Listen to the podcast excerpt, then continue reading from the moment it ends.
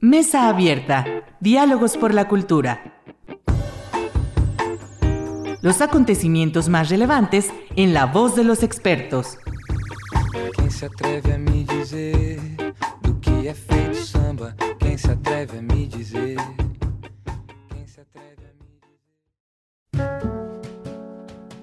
¿Qué tal? Muy buenas tardes. Bienvenidos a su programa Mesa Abierta, Diálogos por la Cultura. Soy Irlanda Godina para Radio Universidad Autónoma de Aguascalientes. Y hoy vamos a hablar acerca de un proyecto que es muy importante para el Estado de Aguascalientes y que además es comandado por personas pues muy distinguidas y reconocidas dentro del ámbito de la cultura en el Estado. Y para ello me da muchísimo gusto recibir a mi querida Mariana Torres. Bienvenida, Mariana. Hola Irlanda, gracias querida por la invitación. Gracias. Quien es coordinadora de proyectos estratégicos del ICA y secretaria técnica del Geoparque Aspirante Rutas de Agua, que es justamente el proyecto del que vamos a hablar. Muchas gracias, querida Mariana. Y también nos acompaña eh, Mario Pérez, quien es coordinador técnico del, Geo- del Geoparque Aspirante Rutas de Agua. Bienvenido, Mario, a Mesa Abierta y a la Universidad Autónoma de Aguascalientes. Muchas gracias. Buen día o buenas tardes a todos. Sí, así es. Bien, bueno, pues yo quisiera iniciar con las preguntas básicas, ¿no? Este, justo, ¿en qué consiste el proyecto del Geoparque? Y desde luego que contiene, ¿no? Además de, bueno, ya estaremos hablando un poquito de los procesos de la UNESCO, pero que me hablaran de manera general qué es este proyecto y qué contiene este proyecto propiamente. Bueno, si quieres, si te parece bien, como bien lo has dicho, el Geoparque ha estado, digamos, operando desde, desde la participación de Mario, eh, del biólogo Mario y de una servidora. Eh, lo que propongo es, te platico un poco del el origen, qué es y tal, y la parte, digamos, de la integración, porque es la parte, creo que más importante de la primera etapa del proyecto, de cómo se genera el geoparque, las áreas que se definen, pues esa es la expertise de Mario y justo lo que comandó desde el inicio, ¿te parece? Muy bien, adelante, gracias. Ok, mira, este, de entrada debo comentarte que hay un, pues un contexto particular en 2019 donde el gobierno del estado firmó un convenio con la UNESCO a través de su oficina de representación y eh, del gobierno del estado. Este convenio genera en particular cinco proyectos que se iban a estar desarrollando a lo largo de pues, la administración eh, y entre ellos entra este del geoparque. El geoparque depende del área de la UNESCO dedicada a la, a la divulgación, el estudio de, pues, de la ciencia y, y de la educación, y de, y, pero sobre todo del aspecto más científico. Y si hay que decirlo para que eh, eh, de ahí parto al concepto del geoparque, que es un concepto además muy interesante porque da para un montón de posibilidades y de lecturas. Si yo te pregunto a ti, ¿a qué te suena? Pues me vas a dar una definición a partir de lo que, de lo que la palabra en sí te puede generar, ¿no? Entonces, de entrada me gustaría partir de, de dos cosas. Uno, comentarles que el Geoparque es un, es uno de los proyectos más jóvenes de la UNESCO, apenas de los 2000, de los que tiene a manera de certificación, es decir, establece de muchas maneras convenios con ciertas áreas para, eh, digamos, avalar una serie de prácticas a partir de esta mirada de geoparque. Entonces, el, geoparque existe una red global, una red mundial, eh, que es coordinada pues obviamente desde la organización de la UNESCO en París, pero cada, cada continente, aquí hay una red latinoamericana de geoparques, y a su vez cada país eh, pues tiene su relación al interior con cada uno de sus espacios. Hay países que tienen un geoparque, hay países que tienen más. Acá en México hay dos, que son el Mixteca Alta en el estado de Oaxaca y el eh, Comarca Minera en el estado de Hidalgo. Entonces, en ese contexto es que en su momento la administración del Instituto Cultural ve la pertinencia de empezar una postulación para eh, poder ser certificados como un geoparque. ¿Qué es un geoparque? Bueno, es un área única y unificada. Y sí es importante decirlo porque cuando se determina esta área, eh, tiene que tener características muy particulares. Uno es un valor natural importante que viene de entrada dado por el, el paisaje o su geología, ¿no? Que esto sí es importante, es decir, que tenga un elemento geológico extraordinario y sobre todo de interés internacional. Ahora Mario hablará un poquito más sobre esto cuando explique el proceso para elegir el, área del geoparque.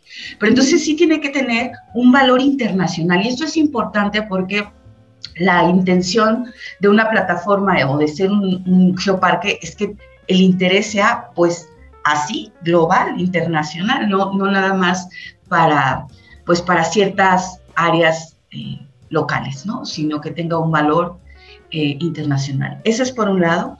Esta área única y unificada tiene que estar además em, con condiciones también de ofrecer patrimonio cultural, este entendido desde, muchas, desde muchos lugares, tú eres experta en esto, y está considerado la misma comunidad, sus tradiciones, eh, su patrimonio tangible, intangible, es decir, que se vincule toda esta este patrimonio natural con el patrimonio cultural.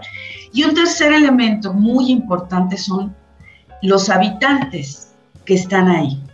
Y esto también hay que señalarlo porque, a diferencia de otros programas de cuidado natural que tiene la UNESCO o cualquier otra instancia que, se encargue de áreas naturales o proteger áreas naturales, aquí el gran, digamos, em, la gran diferencia es la importancia de cómo las comunidades se vinculan con ese patrimonio natural y cultural.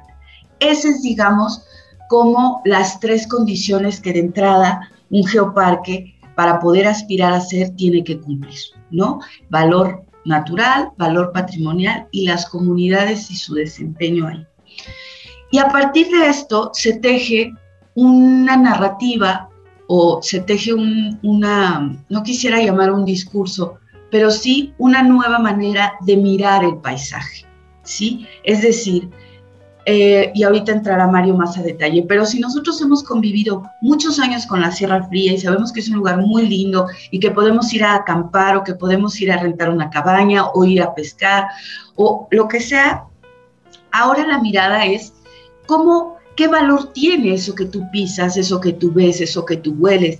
Y sobre todo, ¿qué importancia tiene en razón de un ciclo vital que tiene que ver con el agua, que tiene que ver con eh, el alimento, que tiene que ver con la economía, que tiene que ver con la educación, que tiene que ver con la investigación, con la infraestructura, en fin, incluso, y valga aquí uno de los aspectos más importantes, con el turismo. Entonces, es cómo entretejer, Irlanda, una mirada de nuestro entorno, de nuestro paisaje, desde una concepción muchísimo más amplia, le llaman en la UNESCO eh, más holística, de nuestra relación con ese entorno. Quizá para algunos no es nuevo y tienen razón, porque en Aguascalientes hay una tradición de personas dedicadas al, cuidado ambiental, a la conservación, a la mirada puesta en proteger lo que hay y es real, ¿verdad? Eh, no es que se invente el hilo negro. Lo que se está es replanteando otra mirada, ¿sí? Desde otro lado, donde el principal objetivo es que las comunidades y los visitantes puedan eh, relacionarse Mm, con un mayor conocimiento de lo que hay y em, con miradas también a que esa mirada, perdón, a que esa posibilidad de disfrute se convierta en un desarrollo local muchísimo más tangible, e económico y sobre todo sostenible, ¿no? que es una de las palabras que más eh, están usándose actualmente, ¿no? Cómo volver sostenible el desarrollo de, de, los, de los lugares. Entonces, un geoparque es lo que busca. Nuestro geoparque acá, Aguascalientes, el que está ahorita en miras a ser eh, certificado, además lleva el nombre de rutas, rutas del agua. Es decir, em, ya ahora Mario contará todo el proceso por el que pasaron para esto, pero creo que al final em, el nombre, tú lo sabes como estudiante de letras, el nombre simbra, el nombre significa, el nombre eh, modifica. Entonces, eh, siendo un estado donde el agua lo lleva hasta literalmente en el nombre, pues es un, una, también una posibilidad de replantear desde otro lado lo que se está haciendo con, con este recurso, ¿no? Entonces, bueno, un poco va por ahí. Entonces, acá, Aguascalientes, eh, pues está justo en esta intención de postular que haya una zona denominada geoparque, que no es una zona ni cerrada, ni que, eh, digamos, tenga que ver con límites de eh, así literales, ¿no? Sino hay una serie de, de circunstancias que tienen que ver con cómo ahora, y esa es una palabra que me gusta mucho y que tú la llevas en toda tu profesión, ¿no? Cómo se gestiona nuestra relación con nuestro entorno, con nuestros contextos, con nuestras, este, nuestros patrimonios. Y con patrimonios así en plural, el patrimonio local, el patrimonio social, el patrimonio cultural, el patrimonio este, natural, en fin. Entonces, em, es un, es un proyecto de alto impacto, es un proyecto a gran escala, es un proyecto que no puede ser llevado eh, a contentillo de una cabeza o dos, sino que tiene que ver con una cuestión de muchos sectores, el sector privado, el sector obviamente de gobierno, la comunidad, en fin, mucha, mucha, mucha gente involucrada en eso. Y bueno, ya dejo hasta aquí porque sigue Mario. sí. bueno, creo que sí es importante eh, que nos cuente esta parte, ¿no? De por qué una cosa así y una no, que luego siempre es lo que se preguntan las personas. Exacto, sí, ¿cómo, cómo, muchas gracias querida Mariana. ¿Cómo se hace justo esto, el proceso, la selección? Y además, claro, a mí me, me encanta esta, ese trabajo tan coordinado, ¿no? Con Mario como biólogo, ¿no? Desde, desde otras áreas del conocimiento que desde luego se involucran pues en toda esta visión holística, desde luego. Entonces, Mario, platícanos un poquito pues esto, cómo se selecciona, bajo qué características, cuál es incluso también esta intencionalidad, ¿no? Desde, desde ahí y agruparlo, ¿no? Desde luego para, para darle una, un sentido más integral. Sí, mira, este, el, proceso se hizo cuando nos plantearon el, el, el reto, ¿no? De, de, de, decidir dónde se podía hacer este, un geoparque de Aguascalientes. La primera pregunta que nos vino a la mente fue dónde tenemos el patrimonio, dónde está el patrimonio que le interesa mostrar, en este caso a UNESCO, la parte geológica, la parte natural, la parte patrimonio cultural.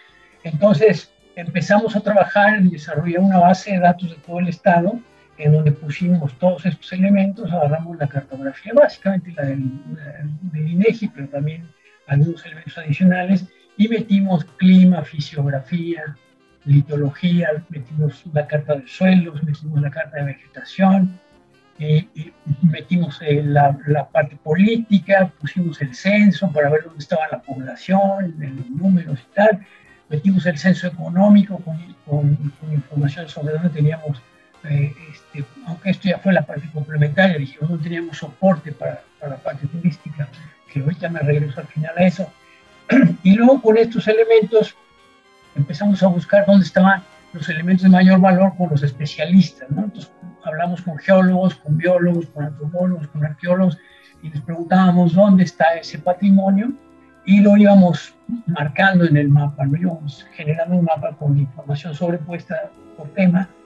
Este, fuimos al, a, visitamos a los municipios y a la gente de turismo y les dijimos dónde están las cosas que para ustedes son importantes, las montamos fuimos con la gente de, de, del INA y les preguntamos dónde tiene el patrimonio, el patrimonio histórico, el patrimonio arqueológico, la parte paleontológica, y lo montamos toda esta base. Entonces terminamos teniendo una base de datos con cientos de sitios para pruebas calientes, y entonces la pregunta es, ¿cuáles serían los más sobresalientes? Regresamos con los especialistas y les preguntamos, ok, me dices que Aguascalientes tiene treinta y tantas haciendas eh, virreinales.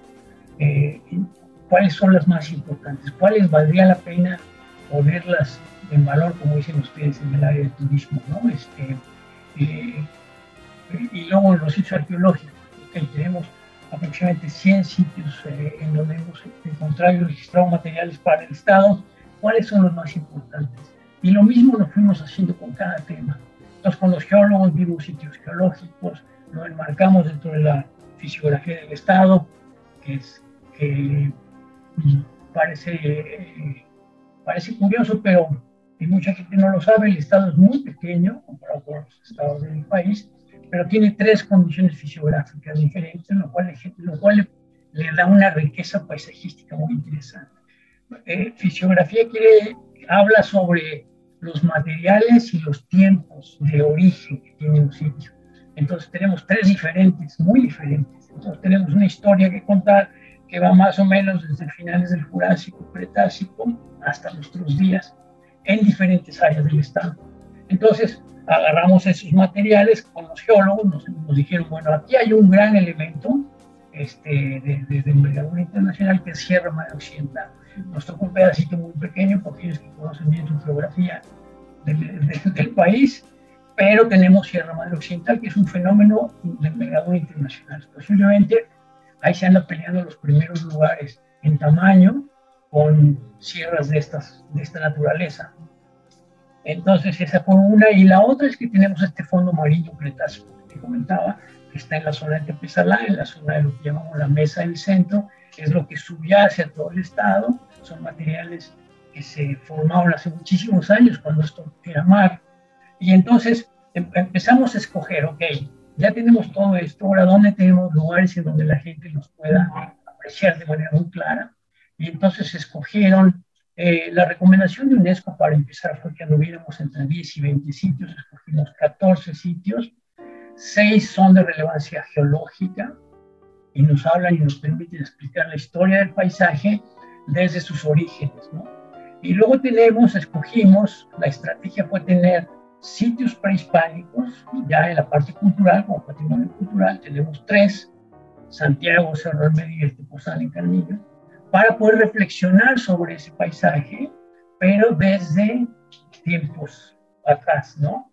El, el, lo prehispánico va a ser un pretexto para irnos más allá de la conquista, pero pues tenemos muchísimo que platicar allá atrás, ¿no? De hecho es donde está la mayor parte del tiempo y donde realmente se configura el espacio en el que vivimos hoy en día. Después tenemos algunas haciendas que nos permiten hablar de cómo el paisaje se transforma y, por qué y cómo se transforma desde la, desde la colonia, desde el virreinato, ¿no? Cómo llegan los españoles y cómo se empieza a generar un cambio en el paisaje por la llegada de animales, por la llegada de nuevas actividades y cómo eso se puede eh, eh, analizar y ver a través de las haciendas que tenemos aquí.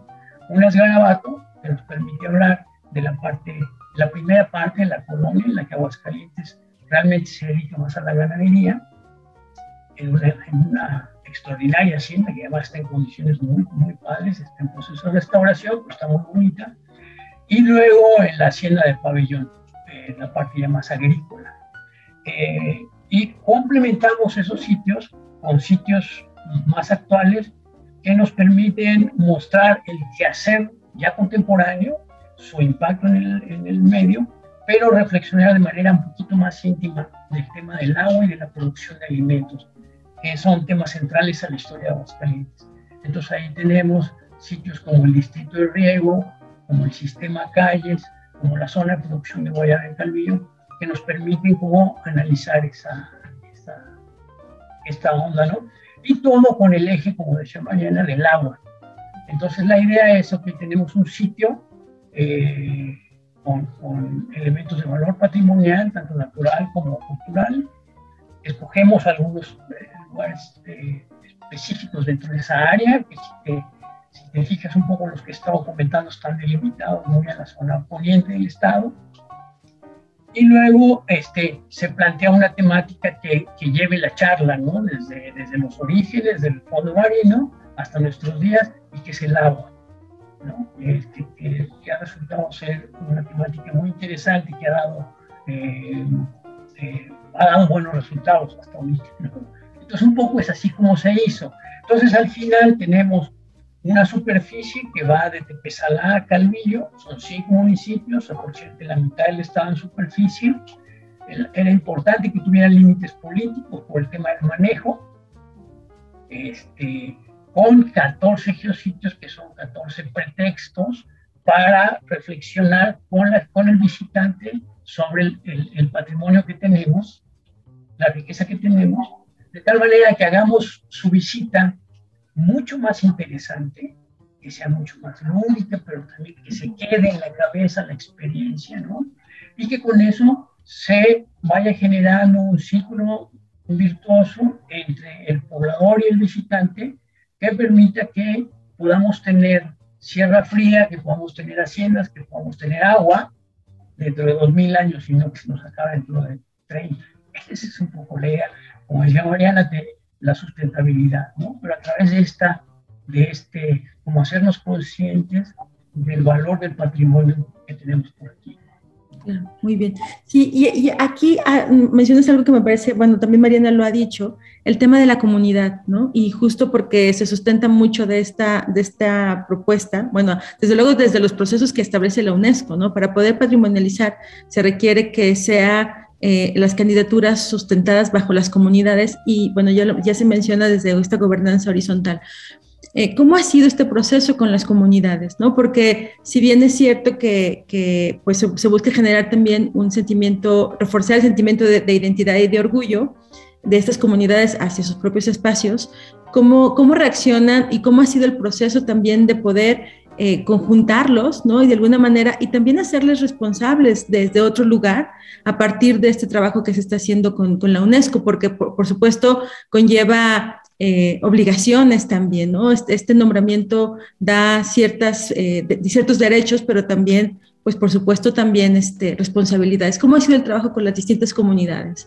Bueno, ha sido de los, después de esta investigación que hicieron Mario y su equipo de trabajo, ¿no? Con estos expertos, la segunda parte fue justamente ir a campo, que es lo que es la, expertise de Mario, ¿no? Ir a campo por toda la experiencia que él tiene, mucho trabajo también incluso arqueológico, paleontológico, etcétera. Em, la verdad es que yo hablo bien por él, porque no va a hablar bien de él, pero yo sí. Este, ese es, un, bagaje que él tiene de toda su vida de trabajo en las comunidades. En Aguascalientes muchas personas, eh, por el trabajo que él ha realizado, lo, ya lo conocen por otras situaciones. Y aquí es algo también bien valioso y bien bonito, y es que las comunidades están en un punto donde ven la bondad del proyecto en un interés muy genuino. Mario. Bueno, te, comento tal vez el, tema de cómo lo hicimos fue, eh, fuimos a los municipios, nos vinculamos con la gente de turismo, con la gente de desarrollo económico, con la gente de medio ambiente, que elegíamos los aliados naturales, y les empezamos a preguntar quiénes pudieran ser personajes dentro del municipio que pudieran interesarse en el proyecto, les platicábamos el proyecto, y este, empezamos a sumar gente. Como dice Mariana, es verdad, nadie nos ha dicho que no, ha sido interesantísimo.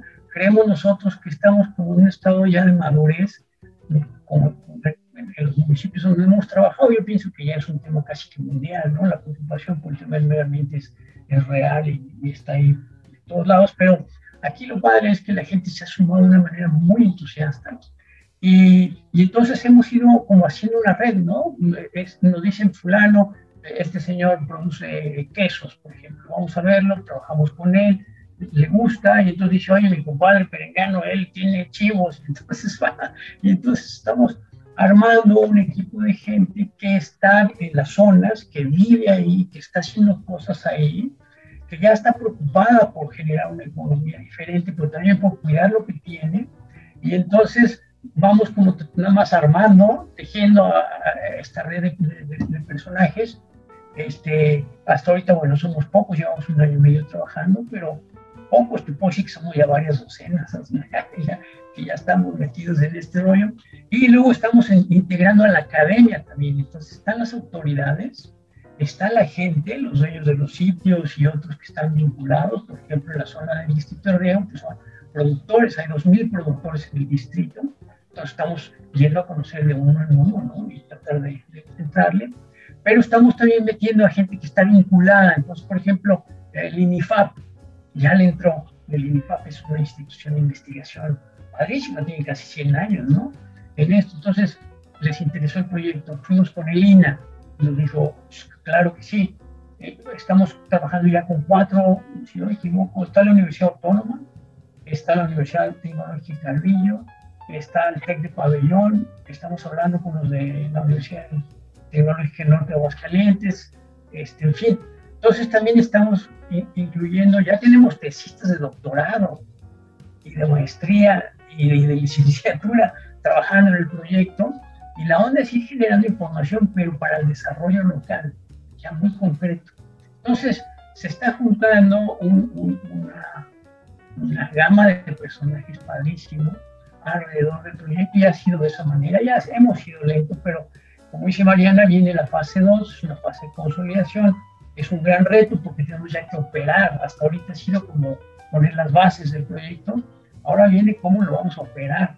Y entonces, como, como pues tiene que ser desde la base. No puede ser de otra manera muy interesante, de verdad, y felicitarles por este gran trabajo que han estado haciendo, porque pues desde luego también tiene que ver con, con, este compromiso que ustedes han asumido al llevar a cabo este proyecto y bueno, pues esperemos que eh, la noticia venga pronto en, esta, en, esta, en este nombramiento, ¿sí? Y, este, y bueno, pues nuevamente felicitarles y agradecerles este, este espacio para conocer más sobre este lindo proyecto. Muchísimas gracias a ambos. Al contrario, Irlanda, muchas gracias por el espacio, todo lugar donde nos, nos den oportunidad de hablar sobre él, este, pues es, es, bienvenido y se agradece un montón. Gracias. Gracias. Sí, gracias a ti y a toda la gente que te escucha. Muchísimas gracias. Gracias a, Mario y a Mariana y muchísimas gracias como siempre a ustedes quienes nos escuchan en Radio Universidad. Recuerden que también estamos en redes sociales, Mesa Abierta, Diálogos por la Cultura y desde luego gracias siempre a Checo Pacheco quien nos apoya en la edición de este programa. Que tengan una linda semana y hasta pronto. Gracias.